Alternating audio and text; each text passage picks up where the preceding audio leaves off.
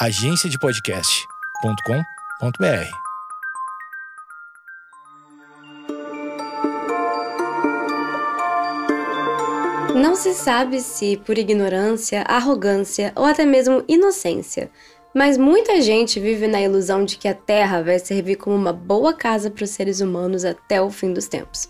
Ou seja, quando o Sol morrer e se tornar uma nebulosa planetária. Mas isso não é necessariamente verdade.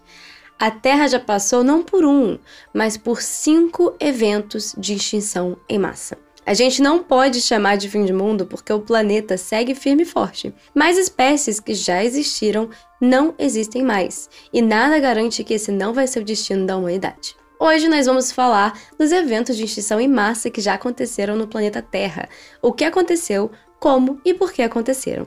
Será que estamos entrando no sexto evento de extinção em massa? Tudo isso depois da vinheta.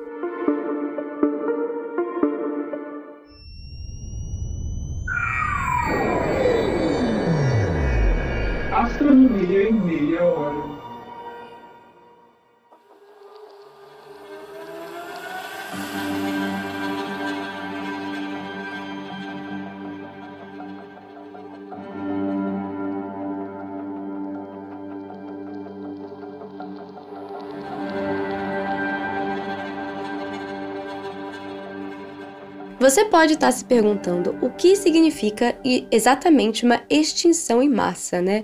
Então, para dar uma ilustrada, 98% dos seres vivos que já existiram na Terra não existem mais, porque foram extintos. Agora, existe, digamos, uma taxa normal de extinção por eventos naturais.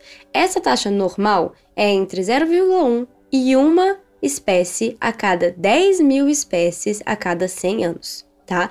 Então essa é uma taxa normal de extinção que acontece, né, com a evolução do planeta e com interações entre as próprias espécies. Espécies que deixam de existir por interações com outras espécies ou por conta de eventos de catástrofes naturais.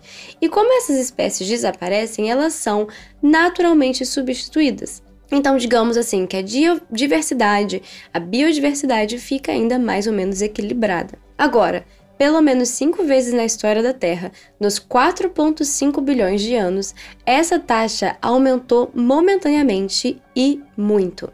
E nesses eventos de extinção em massa, essas espécies que desapareceram não foram, não foram substituídas. Então você perde um pouco da diversidade. Porque, assim, ao invés de uma espécie a cada 10 mil espécies a cada 100 anos, você tem, sei lá, mil a cada ano, tá? Tô só chutando o número aqui para ilustrar, mas imagina mil espécies sendo extintas, mil espécies a cada 10 mil espécies, sei lá, em um ano, entendeu? É um número muito grande, né? E, de novo, só para ilustrar, tá, gente? Só tô chutando o número aqui. Então, essas espécies são extintas e não são substituídas. O número mínimo para ser considerado como uma, uma extinção em massa é que 75% das espécies do mundo, de todos, sabe, espécies do solo, da água, do ar, é, seja perdida de forma rápida. E aqui o termo rápido é em tempo geológico, tá, gente? Então a gente está falando em menos de 2,8 milhões de anos. Mas pensa assim, a Terra tem uma expectativa de vida de 9 bilhões de anos. A gente está aí mais ou menos na meia-idade da Terra, que é o que a gente espera para o Sol também. Aliás, o que define o fim da vida da Terra será o fim da vida do Sol, né? Mas voltando, 2,8 milhões de anos representa 0,03% da vida total da Terra. Então, assim, em tempo geológico, 2,8 milhões de anos é muito rápido. Então, com essa definição, a gente sabe hoje que a Terra passou por pelo menos cinco eventos de extinção em massa e talvez nós estejamos entrando no sexto, tá bom? Vamos ver um pouquinho de cada um desses eventos e spoiler, o último é o mais famoso que todo mundo conhece, né? Que foi a destruição dos dinossauros, muito, muito provavelmente por conta de um asteroide. Mas sem pânico, a gente vai entender aqui o que aconteceu com as outras espécies que já viveram na Terra. O primeiro evento aconteceu há mais ou menos 450 milhões de anos atrás e é conhecido como extinção do Ordoviciano-Siluriano. Esses nomes da extinção, Ordoviciano-Siluriano, é porque marca a transição entre as duas eras, tá? Então a extinção marcou o fim do período Ordoviciano e o começo do Siluriano. Mais ou menos assim que funciona é, os nomes das grandes extinções. Em questão de magnitude dessa extinção, essa extinção é considerada o segundo maior evento de extinção em massa dos cinco, e cerca de 85% de todas as espécies do planeta Terra foram extinguidas. O que causou essa grande extinção? Existem algumas possibilidades, claro, mas uma delas aponta para o surgimento de plantas terrestres. Então pensa assim, nessa época a terra, a terra era um lugar bem diferente, era um planeta bem diferente. A maior parte dos seres vivos estavam na água. E a Terra era, na verdade, assim, bem sem vida. O solo, tá? Era, na verdade, bem sem vida. Provavelmente um dos únicos seres vivos terrestres seriam as cianobactérias, como uma espécie de fungo, mas assim, microscópico, bem, bem pouco representativo. Mas, assim como os animais, as plantas começaram a migrar para a Terra. E essas plantas eram diferentes das plantas terrestres que nós conhecemos hoje. Aliás, as plantas, claro, migraram para a terra antes dos animais, porque para os animais migrarem para a terra você já tinha que ter alguma plantação, né, para servir de alimento. Mas vamos voltando.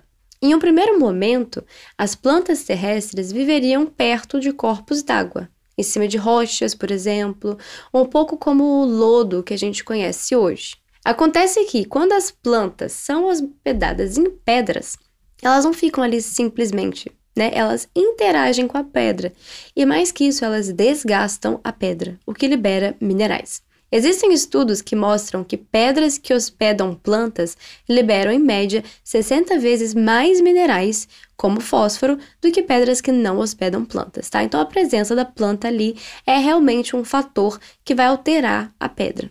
Como essas plantas terrestres estavam próximas da água, esse fósforo liberado, ele era lavado e ele voltava para os oceanos. Agora, com os oceanos e mares ricos em fósforo, as plantas aquáticas tiveram um boom de crescimento, formando grandes corpos de água. Isso porque o fósforo ele é, é muito bom para as plantas, ele é muito importante para as plantas. Então você tinha, digamos, oceanos e mares super nutridos né? Então você tem esse aumento de, de plantas, principalmente as algas e em grandes corpos. O problema começou a acontecer quando as algas começaram a morrer. Claro, né? Tudo morre ao ciclo. Quando as plantas morreram e tudo, né? A gente começa a ter a ação da decomposição. Mas esse processo acontecer, para esse processo acontecer, você usa oxigênio do ambiente. No caso, o ambiente a gente está falando da água.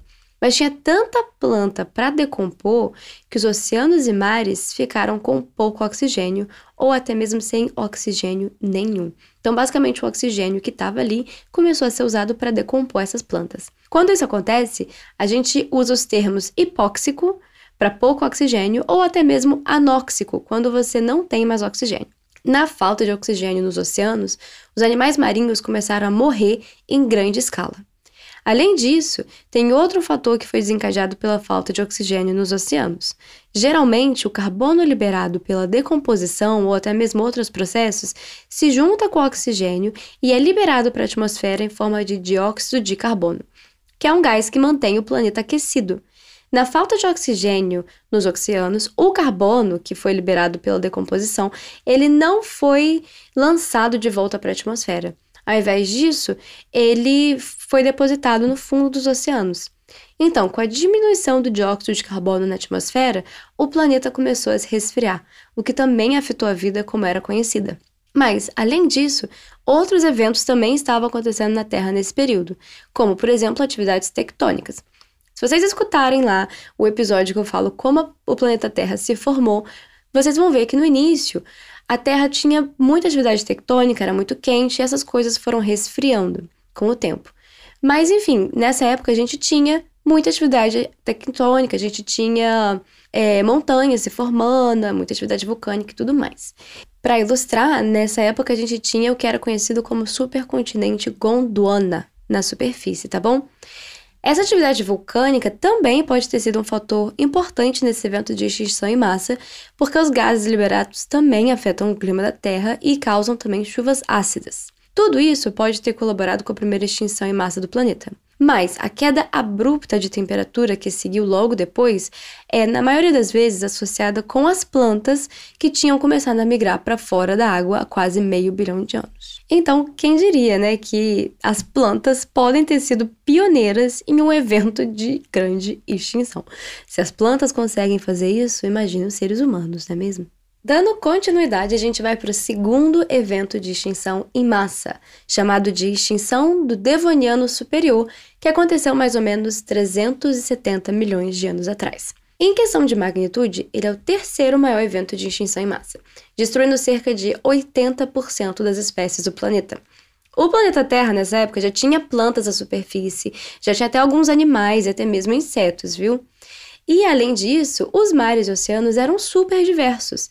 A época devoniana é também conhecido como a Era dos Peixes, porque você tinha uma diversidade enorme nos mares. O motivo da segunda extinção é relacionado de novo com uma baixa de oxigênio disponível.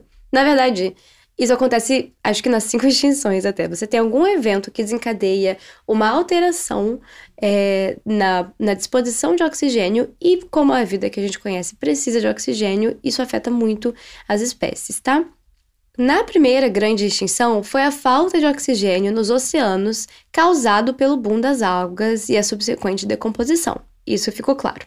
No caso da segunda extinção, é mais difícil de saber e até onde eu pesquisei não existe um consenso é, final da comunidade. Existem algumas possibilidades, eu não vou abordar todas aqui, mas tem uma que é mais relacionada com astronomia, então a gente vai focar nela.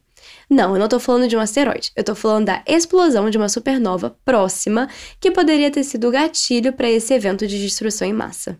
Em um estudo mais ou menos recente, de dois anos atrás, cientistas da Universidade de Illinois propuseram esse cenário onde uma supernova 65 anos-luz de distância teria explodido e desencadeado esse evento de extinção. Com essa explosão tão próxima, raios gama teriam bombardeado a atmosfera da Terra por milhares de anos. Isso teria destruído uma boa parte da camada de ozônio, que garante a manutenção da temperatura e proteção contra os raios UV.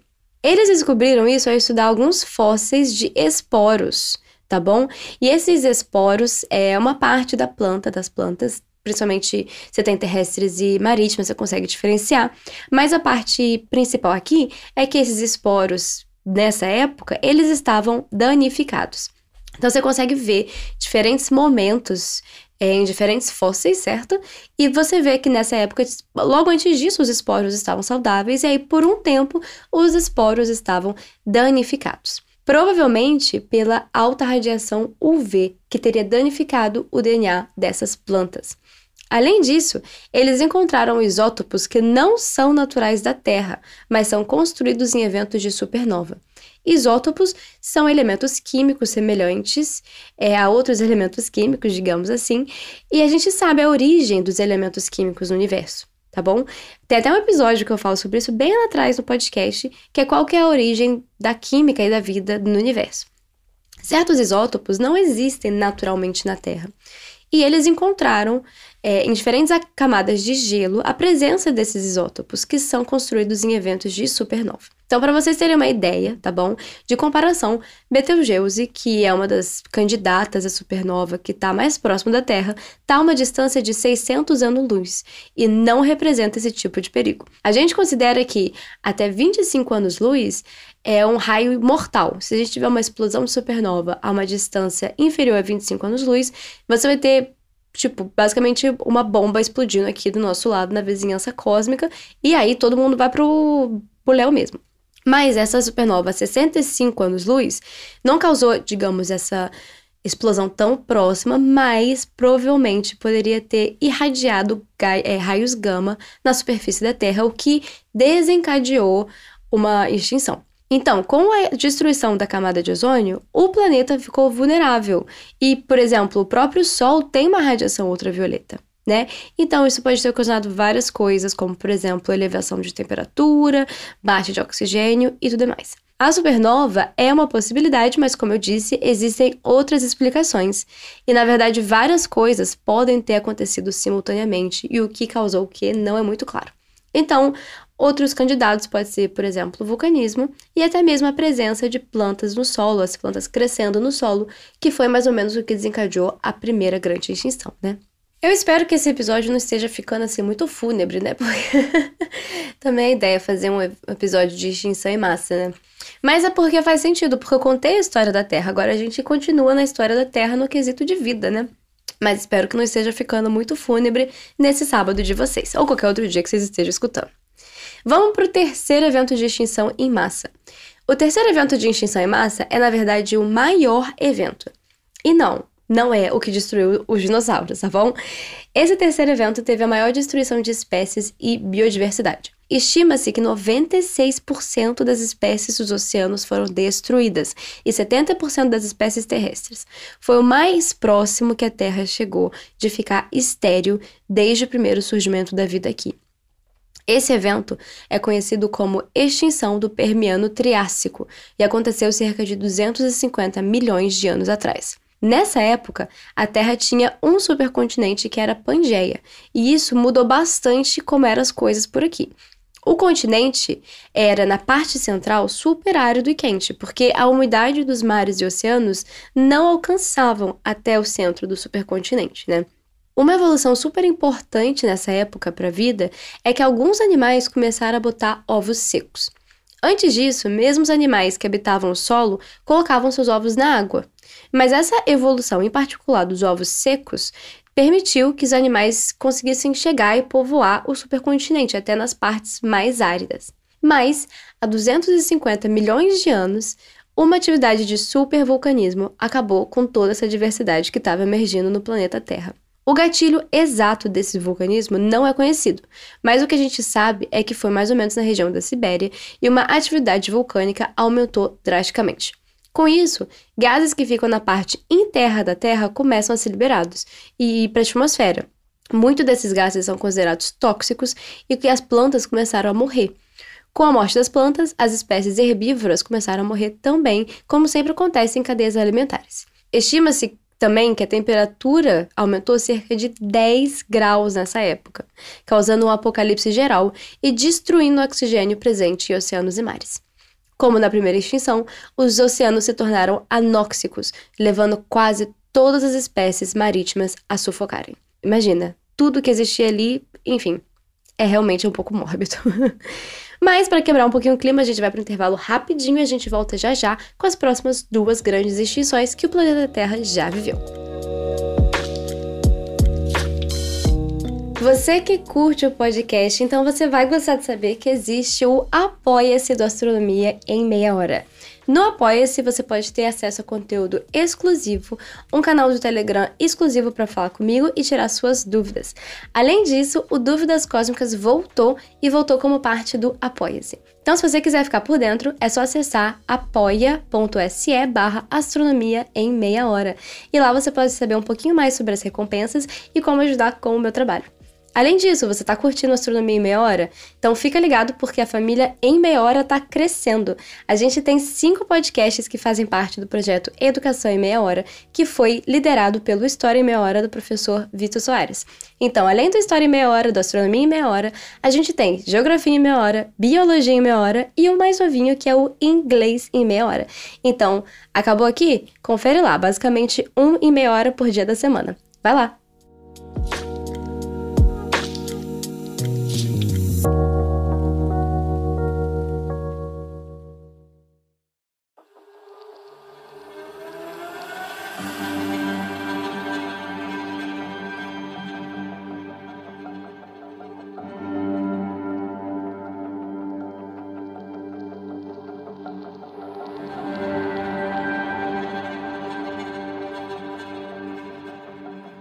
Estamos de volta! Cobrimos já três grandes extinções que aconteceram no planeta Terra e aconteceram mais ou menos do mesmo jeito, né, gente? Você tem algum gatilho, muda o clima, muda a disposição de oxigênio e aí a gente tem extinção.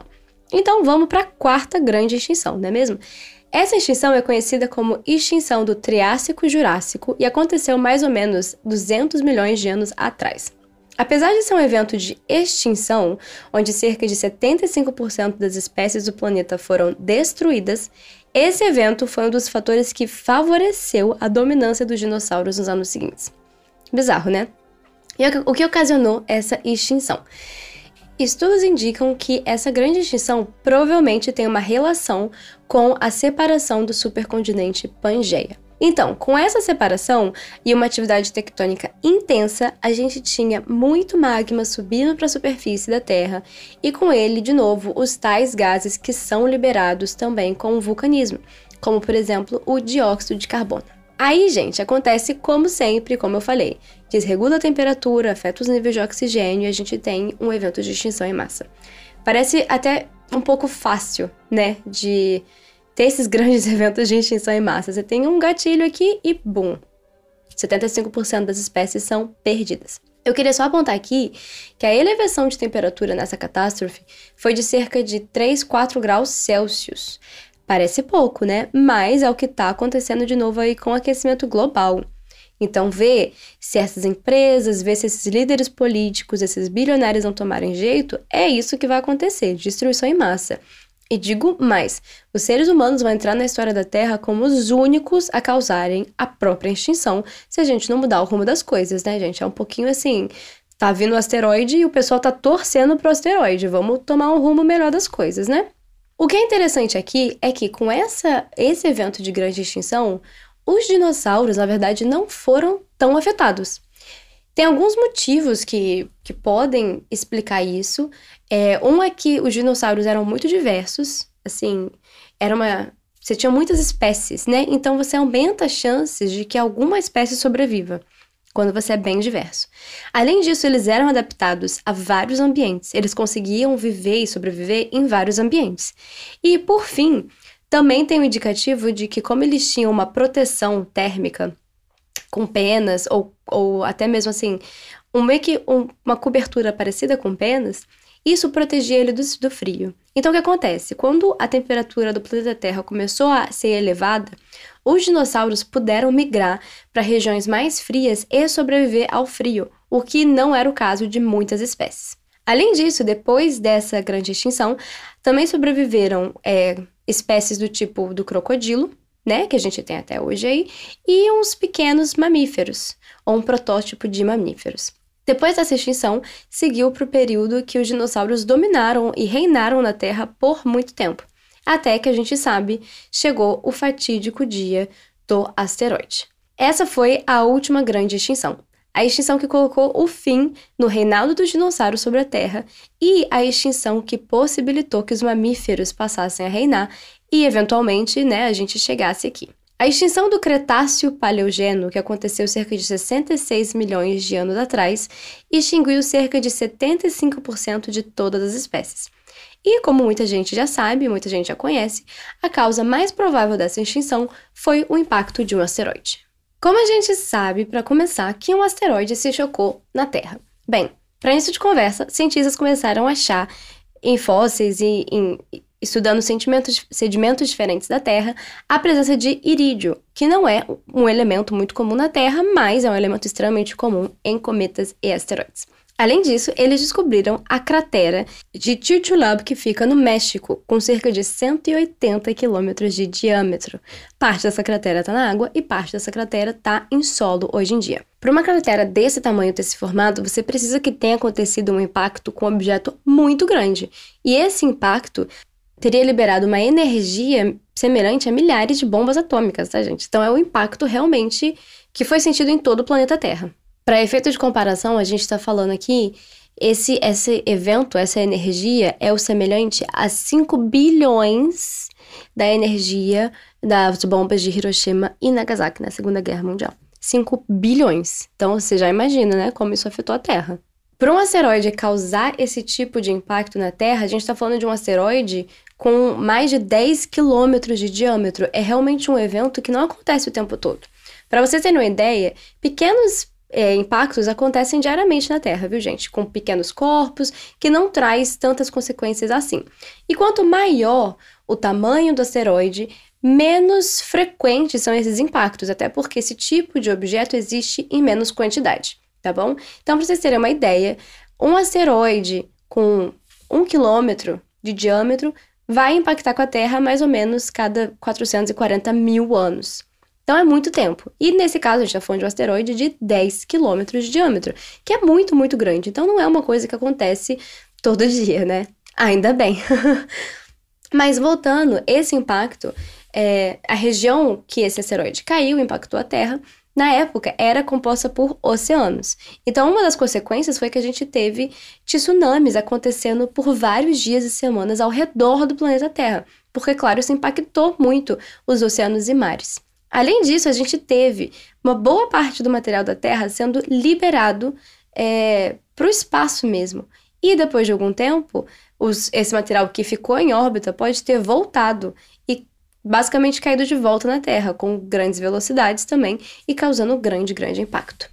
Para piorar, esse impacto, esse choque liberou muito dióxido de carbono. Como eu disse, você tem o magma exposto, você tem vulcanismo, então você libera dióxido de carbono, o que novamente alterou o clima da Terra. Provavelmente esse choque levantou uma nuvem de poeira que cobriu toda a superfície da Terra e impediu a luz solar de chegar na superfície. Então a gente está falando assim mais ou menos 10 anos sem que a luz solar conseguisse chegar na superfície da Terra. Ela estava sendo bloqueada. Isso fez o quê? Fez com que plantas morressem, depois animais que comem plantas e animais que comem animais, como acontece na cadeia alimentar, né? Então foi um desastre generalizado. Com essa nuvem também, com essa falta de luz solar chegando na Terra, chegando no solo da Terra, mantendo a Terra aquecida, a Terra passou por um período de inverno intenso, um inverno nuclear, que também foi, claro, mais um ingrediente para essa catástrofe toda, né? É, então foi assim, uma catástrofe generalizada. e não é o simples impacto de um asteroide. Esse impacto vai desencadear vários, vários fatores.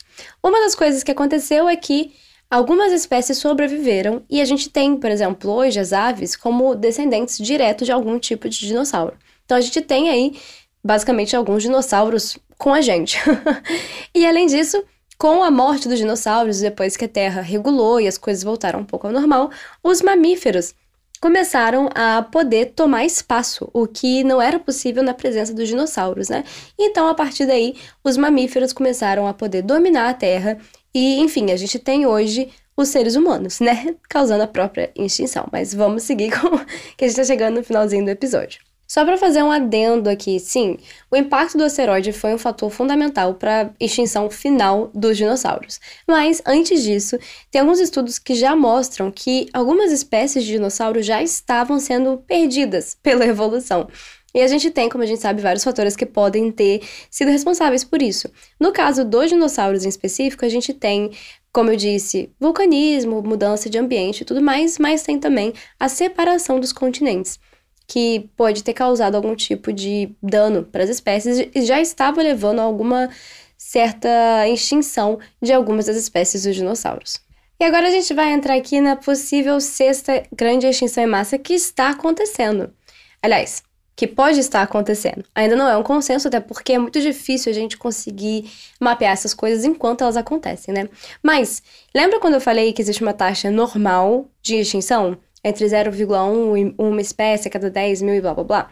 Desde a presença dos hominídeos, dos seres humanos, essa taxa está elevada entre 100 vezes mais ou até vezes mil vezes mais por ação direta dos seres humanos.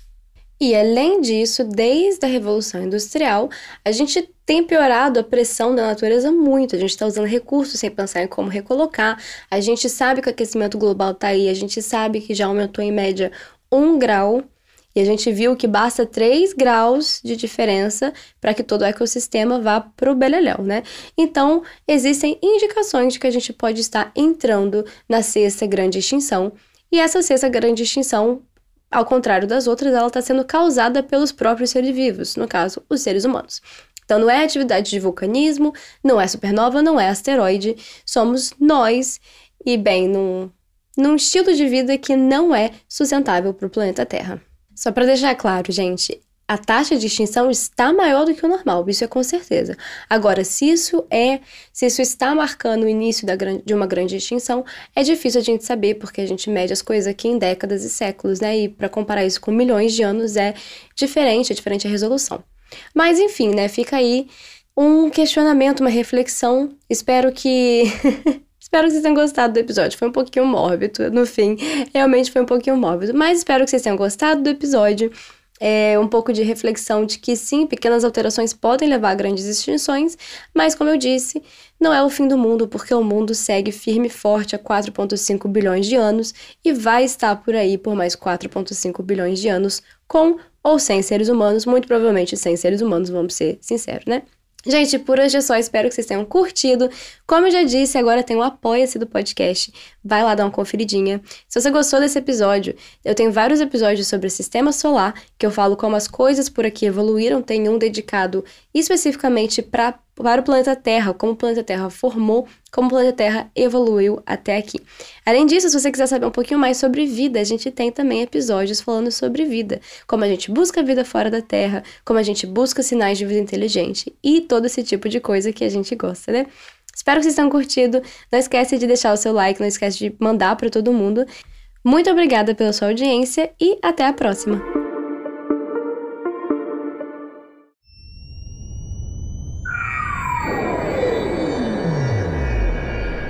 Astronomia em meia hora.